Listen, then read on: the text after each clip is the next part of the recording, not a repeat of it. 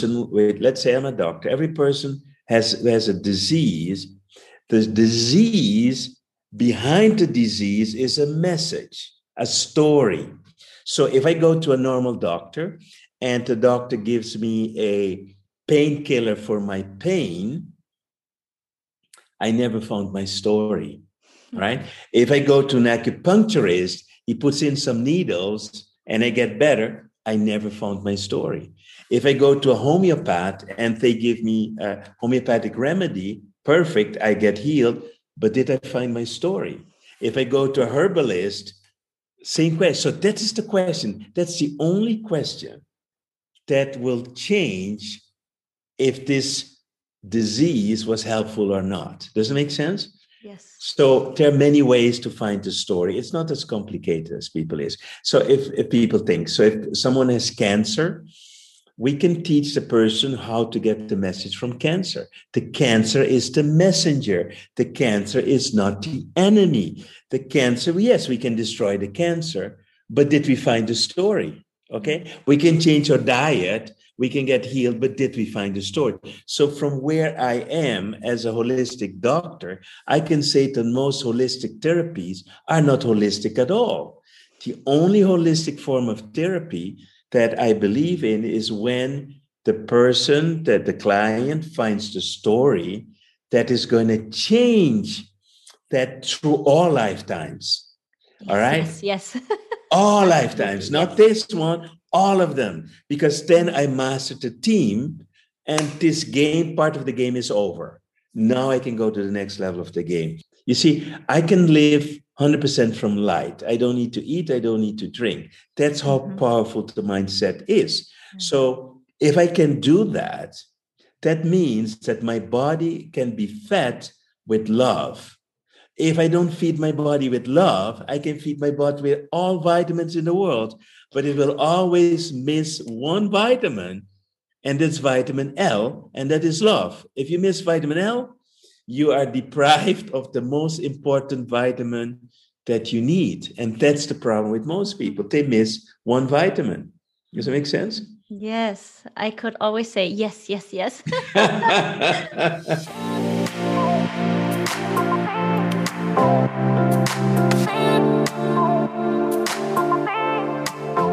Hallo Herz, schön, dass du eingeschaltet hast. Ich bin Nadine Gerhardt und dieser Podcast mein absolutes Herzensprojekt, um dich zu inspirieren auf deinem ganz individuellen Weg zu mehr Fülle, Liebe und Lebensfreude.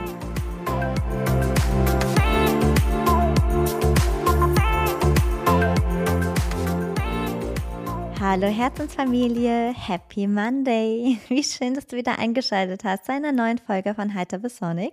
Heute habe ich einen großartigen Mann im Interview und zwar Dr. Roy Martina. Ich bin großer Fan von ihm und ich bin mir sicher, spätestens nach dem Interview wirst du genauso Fan sein wie ich. Er spricht sehr, sehr klare Worte über all das, was da draußen so los ist. Wir sprechen über wahre Gesundheit und wie man sie erlangt. Wie funktioniert das Gehirn eines erwachten Menschen? Was sind die Geheimnisse einer glücklichen Partnerschaft?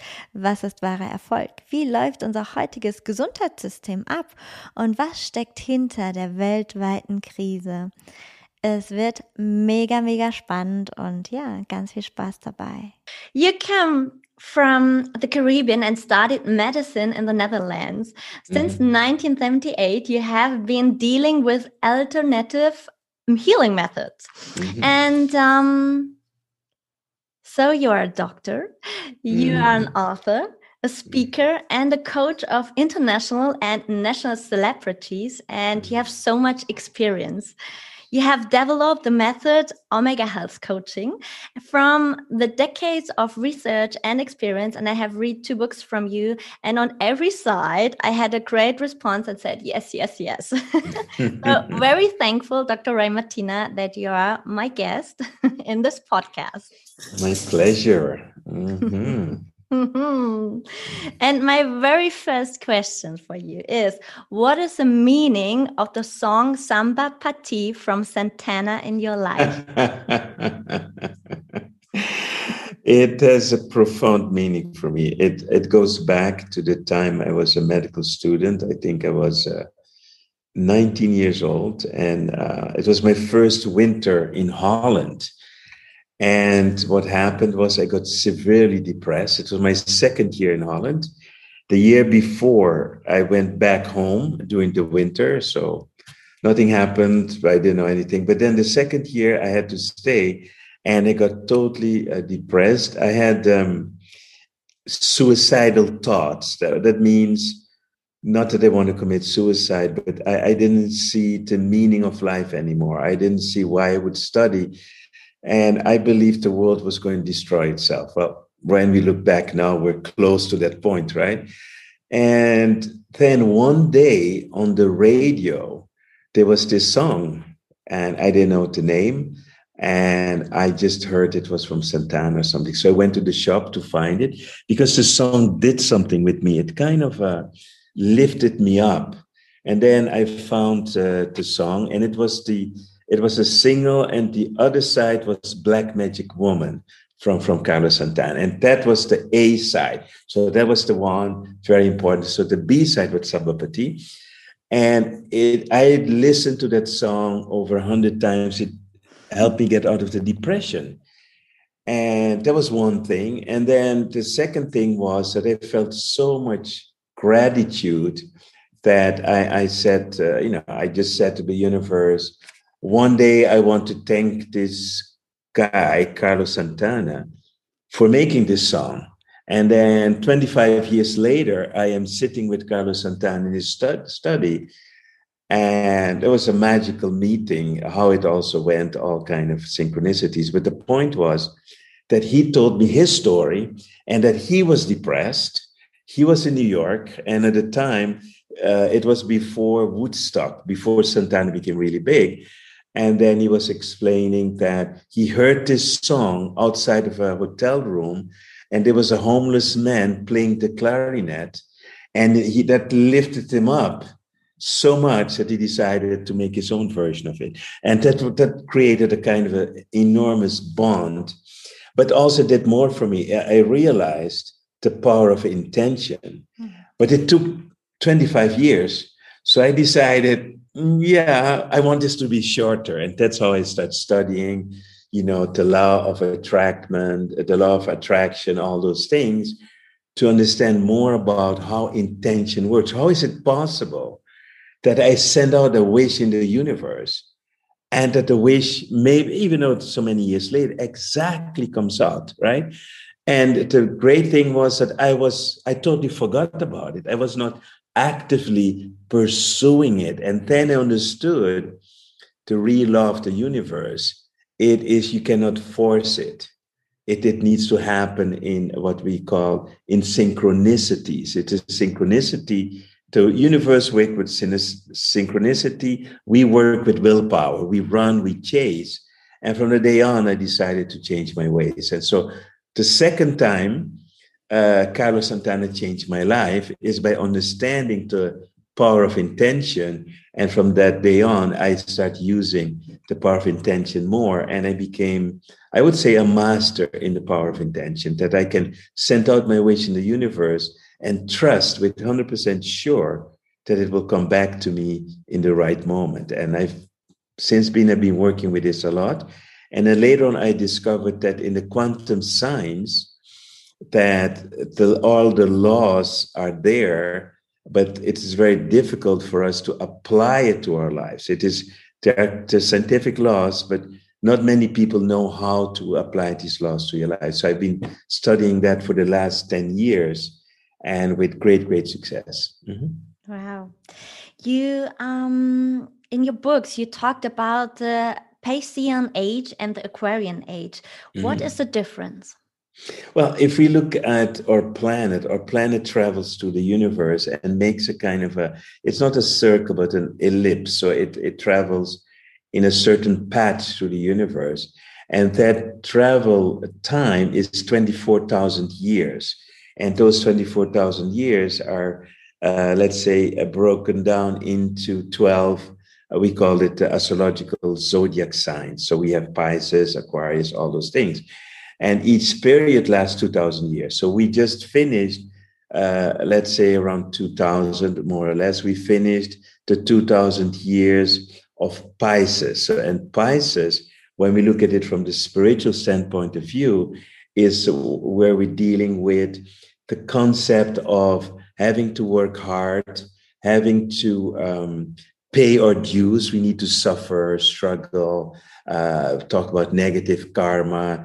And, and if we look at the whole story begins with Jesus Christ dying at the cross, but we're still sinners. So it didn't solve any problems. So we have this whole heaviness of the Pisces time. And this was also, we had the world wars. So we had World War One, World War Two, which create enormous suffering on this planet. And now we're moving to a different part in the universe where we are bombarded with different types of, you call it cosmic energy.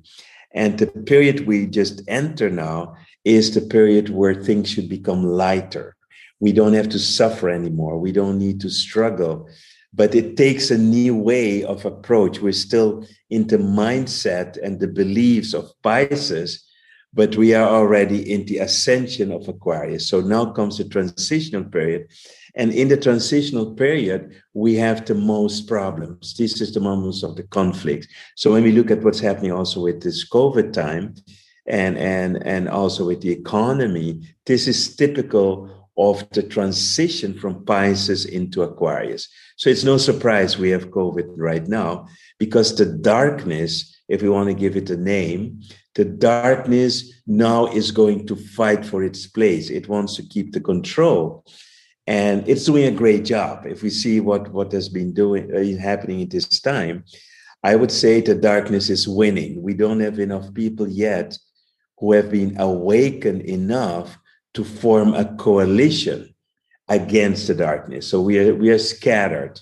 And as long as we don't become one, because Aquarius about oneness, so as long we are all over the place, we will suffer more until we get to the oneness. And and my uh, mission, I see also to bring that oneness in in in holistic medicine. We need to you know get all the egos together and make one medicine and not having uh, let's say all these different egos telling it, this is the best way or whatever. It's combining that and researching it in, a good way.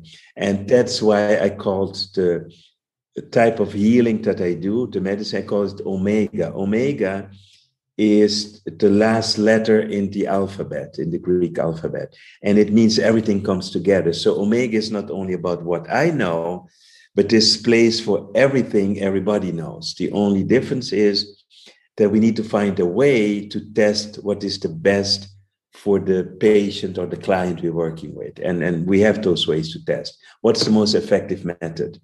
And then, but what I see is that we have to move also more to changing the, the mindset of people. That's where we are right now, to move everyone into the Aquarius time. Mm-hmm. Yeah, yeah, very interesting. What hmm. means ease for you? What, what? What, what means ease for you? Ease. Yes.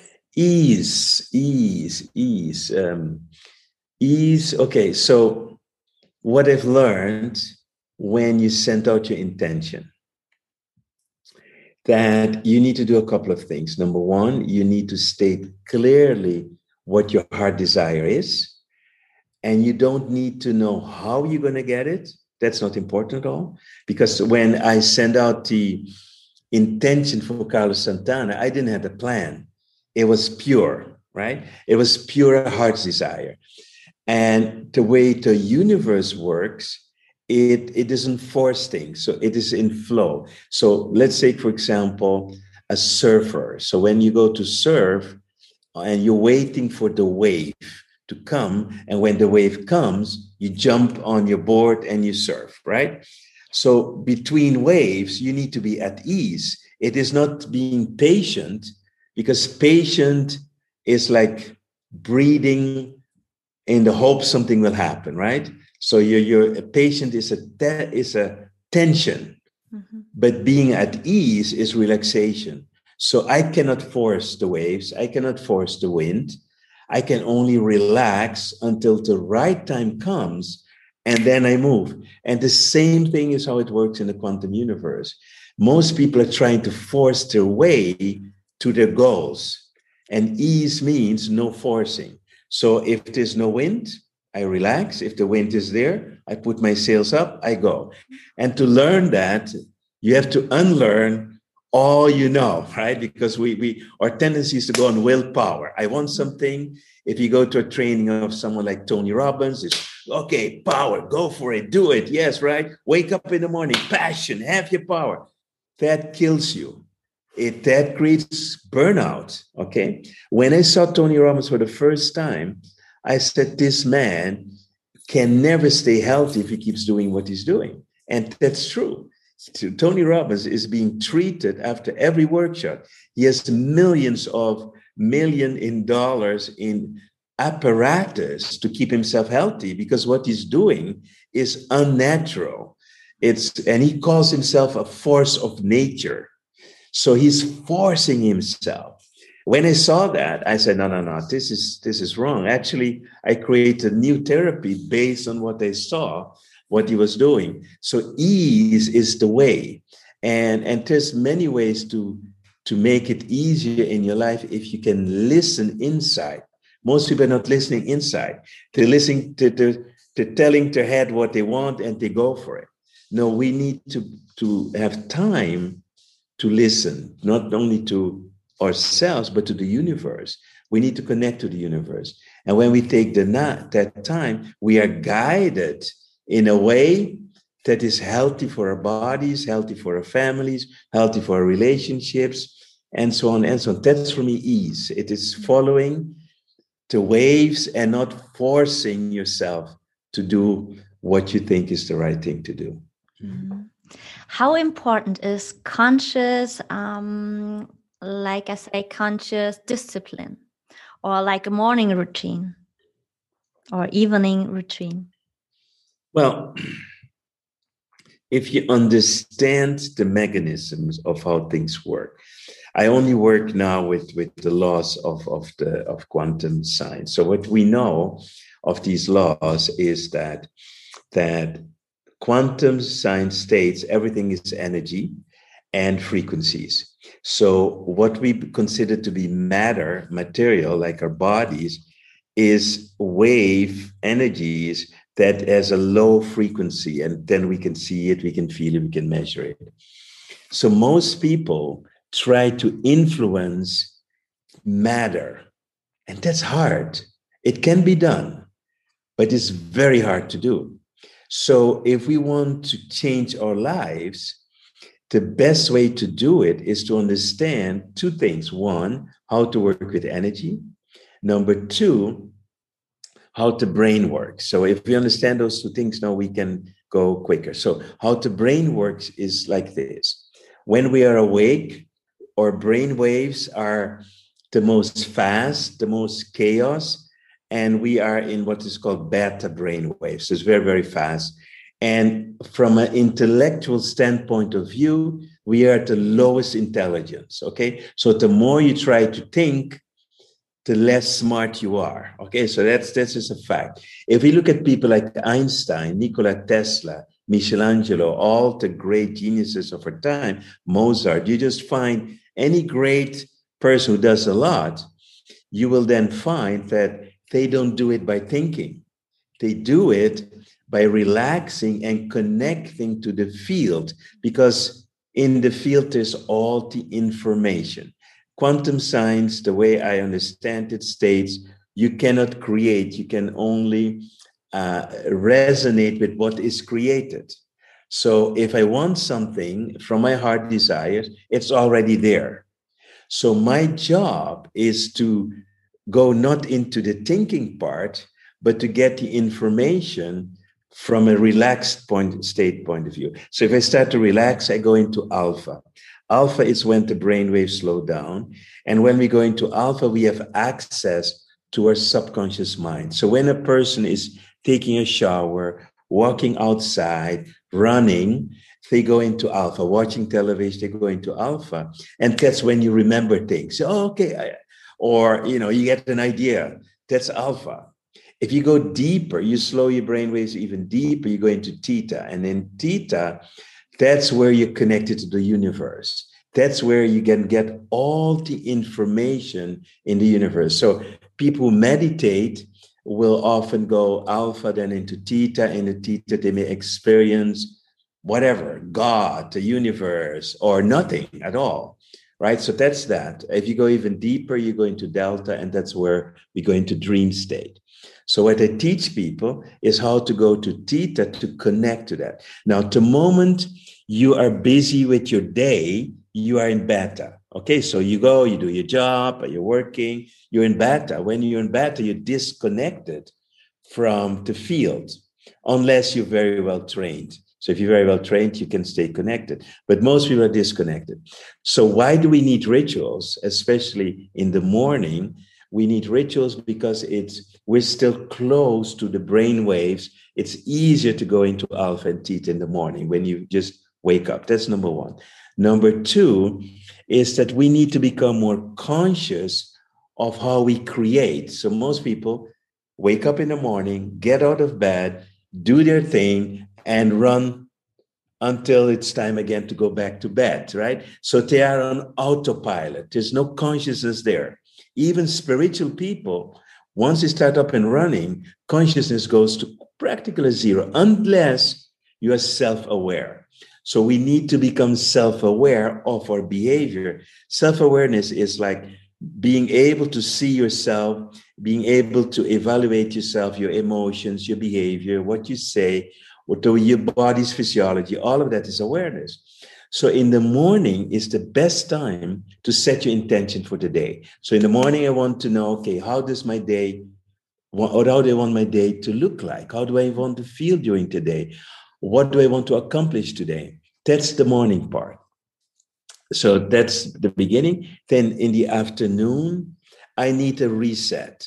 I want to go back into, because I've been running now around for a few hours in beta. So then let's say what most people take lunchtime, I take time to reconnect again back into delta, theta, and so on for at least half an hour. And before I go to bed, I want to evaluate my day. So I look back at my day. How did it go? Did I manage to stay happy? Did I manage to, to be in that state I wanted to be? Did I manage to take decisions from power and not from fear? And if I recognize there was a moment I was triggered by whatever it is, could be my wife, could be it's a conversation. I need to go back to that moment and then ask myself the question if I was in my power now, how would I now react differently? Because now I'm building in my brain what's called synapses. Synapses are the connections in the brain between the neurons and the nerve, um, the nerve cells. That when you have these connections, you do things on automatic pilot. Okay, so we want to become our powerful, loving self on autopilot, not by having to force it.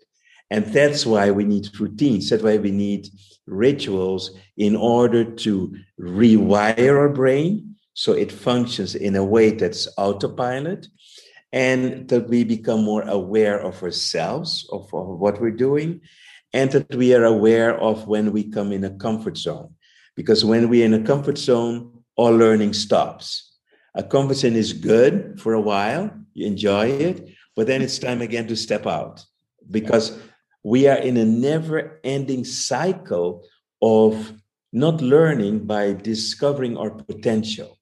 And we have so much in us in so many ways, and most people waste time. My time is sacred. I don't waste time. I don't waste time with people because my time is too sacred. It's the only thing I cannot get back. Once it's spent, it is gone. So people are sleeping through their lives, not one life, not two lives, hundreds of lives. They sleep through these lives and they complain that they're not happy. Well, it's time to wake up. So if you want to wake up, if you want to become conscious, if you want to become self aware, if you want to become happy, if you want to have a great life, you're not going to have that by just not having a way to get there. So you need those rituals, those routines and habits to get there. And that's why in all my trainings, I, I really teach people how to make the time sacred and how to use that sacred time to become the greatest, grandest self that they can be in this lifetime, not into the next, right? In this lifetime, I want to right. be the best I can be. That's the that's what I'm going for. Yeah, that's really, really good. Mm-hmm. Um, I know so many people, and they have no problems to sit down for two and a half hours and uh, check out a Netflix series. Mm-hmm. But they mm-hmm. have a big problem to sit down for three minutes or 10 minutes of meditation. What's going wrong? well, number one, uh, there's a lack of awareness why we're here. You see, most people never really answer the question why did you come to this planet? Most people don't even know who they are. Most people identify themselves with their jobs. Mean, if people ask someone, Who are you? Well, I'm Dr. So and so, which is not who you are. That's what you do. All right. So when we say I am, I am is the most magic formula in, in the world. If you say, I am sick, what are you really saying, right? You are now believing that your body is you, right? I am angry. No, you're not angry. It is whatever we call your programming is reacting. Something is going on. So, one of the things people need to understand is that we are made of an essence. We are energy. Uh, I call it the divine essence or whatever. It's light. And then when you know that you're light, that is now linked to a Light is five dimensional energy. It is linked to a three dimensional body. So the first thing people need to know I am not my body. If you're not your body, then who are you? Okay, once you know who you are, then you can see through the illusion of the three dimensional body, mind, feelings, and so on and so on. And so people are distracted from who they are, and they use their time to distract themselves even more. And I'm not saying you should not watch a movie or whatever. I watch a movie because I, I'm looking for a message. So first, if I if I'm looking at something in Netflix, I'm I'm sitting there with my notebook ready to make notes because I know the movies I choose have a message for me. Mm-hmm. And now once I find the message, it will add to my life. But if I'm doing it only for distraction, I might miss all the messages. Mm-hmm and my life doesn't change. I'm not going to get happier from watching Netflix, right? I'm not get happier from, let's say, you know, just go on uh, reading a, a book that doesn't give me something back. So everything for me is around time, how I'm using my time to most effectively based on why I'm here. So once you know why you're here, then you will use your time different because you will honor your mission on this planet. And when you honor your mission on this planet, then life is going to be totally different. And I, that's why I think everything begins with the question who am I and why I'm here? And then it's going to be different. Mm-hmm. Wonderful. What does true success means to you? Well, let's first define what is not. Okay. So it is not having a lot of money. It is not being famous. It is not having power or influence, all of that. Actually, a lot of that can be a distraction because I work with a lot of people who are super rich, millionaires, billionaires, all those kind of people. And what a lot of people consider them to be successful, but they're the biggest failures on this planet. They're unhappy, they're unhealthy, they a lot of them are addicted to all kinds of stuff. That is not the definition of success. Mm. that's a definition of doing something and making a lot of money having a lot of influence etc etc but they should not be role models for anyone okay? Maybe there are some things we can learn from them. We can learn from any person on this planet and we can learn from them how not to do something. That's number one thing we can learn. That's and number two we can learn what are they doing right that i want to emulate what i want to copy from them. You know so maybe a great speaker might be an inspiration for me to be a better speaker. That that i want to learn from that. For me success is true success is becoming who you are meant to be True success is finding your min- your mission to make a difference on this planet. True success is leaving a legacy that inspires others, but in a way that is not lopsided like just making money, but it is being a full person. True success is being an authentic person. True success is opening your heart to love more. True success is being a master in forgiveness. So for me, I am a student learning. I'm for me, I not consider myself to be successful as I want to be. People can tell me I'm successful, but I have my own standards of success. And in my sense of success, I can tell you there's much more work to do than not to do. So I'm, I'm going there, but I have no illusion that I'm going to be ready in the next year or so. I am my illusion is I may spend my next 60 years still studying how to be who I want, who I and what is my destiny to be. Mm. And the, the more I know, the more I realize what I don't know. So, and and I think a big part is unlearning the things that we learned in our childhood from social media. Right now, I'm working on tuning myself in to the universe that I'm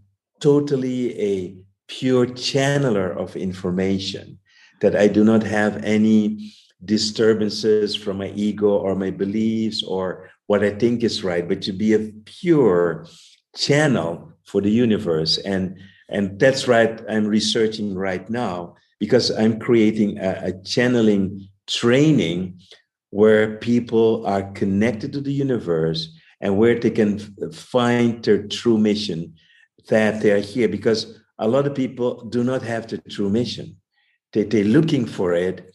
They think they have it. But the only true mission that we need to find first is ourselves. Who are we? Once we find that then we can ask okay what is my assignment? Now i know who i am. What did i come to do? And people say oh you come here for learning. Not true uh, we, we've, we come to this planet so many times, right? So why do we need to learn? No, we don't need to learn anymore. We just need to know who we are and then be that person. When you be, when you're that person, everything unfolds in the way that you cannot even expect what is going to happen. Mm-hmm. Such wonderful word, words. and unlearn, it's such a good word. yeah. Wonderful. You have such a wonderful relationship with your wife, Joy, mm-hmm. and so much love swings between you. Mm-hmm. What are the secrets of a happy and holy relationship? Okay. The secret is number one, and that's the toughest part, is the moment that you think that you may gonna have a relationship with a person to realize what is it that you want out of the relationship. Most people are totally confused about relationships and they, they think it's about love. We don't know what real love is. As long as in a human body we will never know what true love is. So a relationship for me is having a contract with a person where we agree we're not going to run away when we first get some trouble. Okay. The, the contract is that we are going to support each other to solve any conflict that shows up in, in, in between us and to support each other to become the best version of ourselves. That's one thing. Now, in any relationship, you will have conflicts. It's just natural because both persons are coming in with their own back pack and then sometimes with luggage with the dirty laundry for many lifetimes to come into the relationship. And there's this belief of the ideal relationship which doesn't exist in in the sense no relationship is going to be without problems forever and so on. So you need to have clear agreements in your relationship clear agreements about anything so that both people can feel safe into relationship. That's step number one. If you don't feel safe in a relationship, you're already in trouble, right?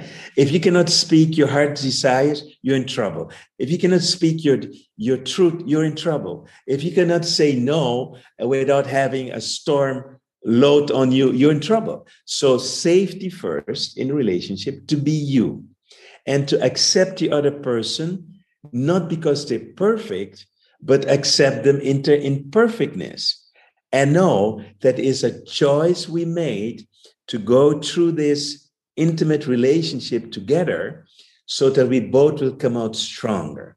We have no guarantee whatsoever we're going to be here forever.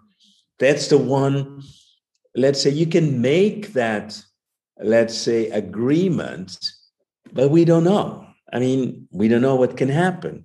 But one thing we do know is what we can contribute to the relationship.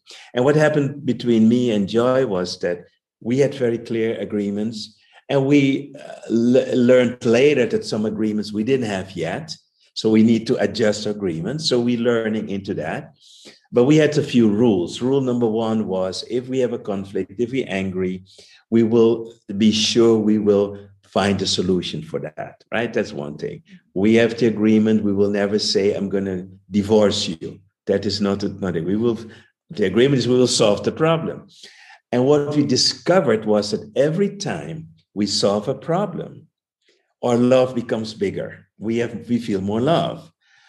And we have learned that there's no end to the amount of love you can feel we have learned that when we come in a relationship, we have walls built around the heart. We never show ourselves 100%. We always hold back. So in the relationship, we're breaking these walls down over time so that we can show more of our loves. And the more you show of your love, the more sensitive you become. So then at some point, you are more vulnerable to the mm-hmm. other, right? It be, can become more painful. So you have to have very powerful tools how to deal with your pain. So I'm now in the phase of in a relationship where I need to be able to fulfill all my needs that I put on joy. I need to fulfill them in myself. So that's my next challenge right now. And for her, the need that you need to fulfill is she wants to be independent as a woman and she needs to fulfill that need right? To to to show to herself not to me that she can be independent as a woman. I need to be able to give her the space to do that so i cannot have my needs and say no you cannot do this or not. So i'm not saying i'm not saying it's easy. I'm no, it saying it's worth it. Because I am a master teacher for Joy, and Joy is a master teacher for me. and a master teacher is someone you cannot run away from. All right. So that's a true master teacher. They don't let you escape with your nonsense. They don't let you get away with your bullshit. They will call you upon your stuff. That's a master teacher. And once you find your master teacher partner, so if you have a partner who doesn't want to grow with you, that is your master teacher.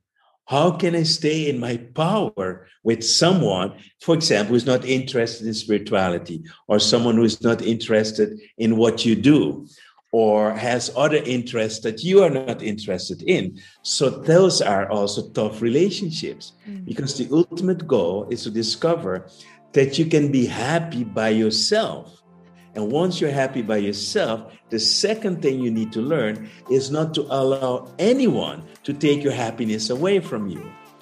And that's what a relationship is for, because we can give the power to someone else in a relationship or not, and they can take our happiness away. And now we feel miserable, we feel crushed, we feel rejected, we are in pain, we are angry, we have sadness. So, first, discover you can be happy by yourself. Second, don't allow anyone to take your happiness away. And third, now, two happy people is more happiness. Do you understand? One happy person with one unhappy person is more powerful than two unhappy people. Do you understand? So, so that's the purpose of spiritual relationships. You know, of course, we have more things. We can be father and mother, but all of that is an illusion hmm. because we're not father and mother of anything. We are just have an agreement that we will have a child. And we think that we're the father and mother of this child, but we're not. We are biologically, we are, but spiritually, we're not. And that's what a trap for a lot of people that they stay in this unhealthy relationship with their parents. You know, at some point, we need to grow up and we need to treat our parents as equals, not as our parents anymore. They need to deserve a respect, they need to deserve a love. And if they don't, we need to consider them just as normal people. Yes, we are resonating the DNA, but more important is we have also a, a soul mission with each other. Mm-hmm. And, and most people don't, don't see those things and they get stuck into what they believe mm-hmm. is uh, uh, the right concept about family, about love, about relationship. And that's why we waste so much time with, with things that don't work. And that's a huge problem for us now.